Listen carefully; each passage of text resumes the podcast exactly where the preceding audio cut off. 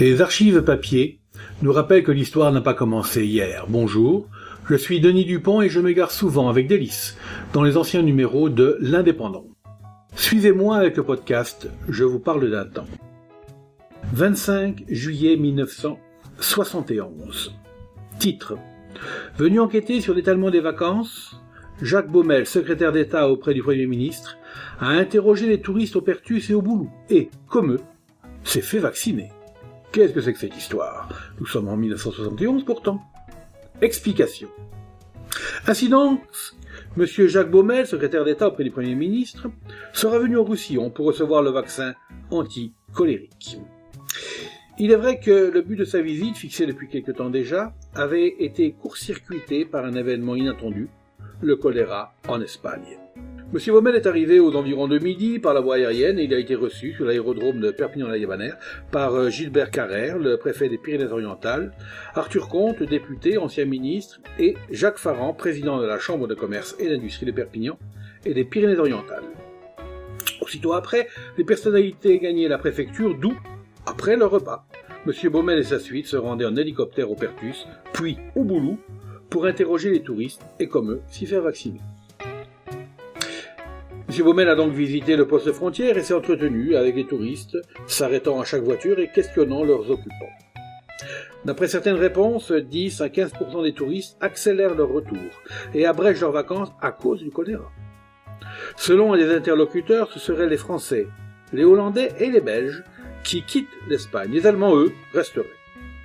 Ce que l'on veut éviter, c'est l'inquiétude excessive et la panique. L'important est d'inciter les touristes à se faire vacciner. En effet, il n'y a pas lieu d'être paniqué, car l'épidémie de choléra est limitée dans l'espace. D'autre part, les dispositions nécessaires ont été prises. Le choléra, décelé et traité précocement, est aujourd'hui une maladie facilement curable, avec les thérapeutiques actuelles. Après avoir enquêté auprès des touristes, M. Baumel est allé voir sur place ce que les administrations avaient prévu. L'hélicoptère ayant atterri au centre de dédouanement qui reçoit 118 000 camions par an, M. Baumel se rendait immédiatement à un autre centre, celui de la vaccination, à l'école du boulot. Là, depuis avant-hier, on pique contre le choléra. Davantage d'étrangers que de Français d'ailleurs, et des Espagnols ou des Estivants qui passaient par la frontière pour recevoir le vaccin et repartent ensuite pour la péninsule ibérique.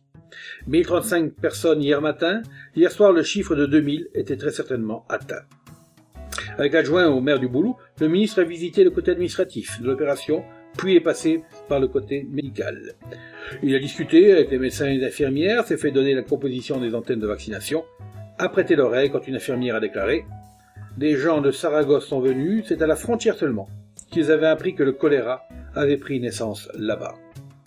Parlant de la question du choléra, le ministre faisait état de ses interviews au Pertus. On rentre en France, mais ce n'est pas en majorité à cause du choléra, dit-il. Il faut considérer que, pour beaucoup, c'est la fin des vacances. Ah, en ce qui concerne le choléra, des dispositions très importantes ont été prises. Neuf centres de vaccination fonctionnent dans les PO. Une campagne de tract, fort bien rédigée d'ailleurs, est instaurée.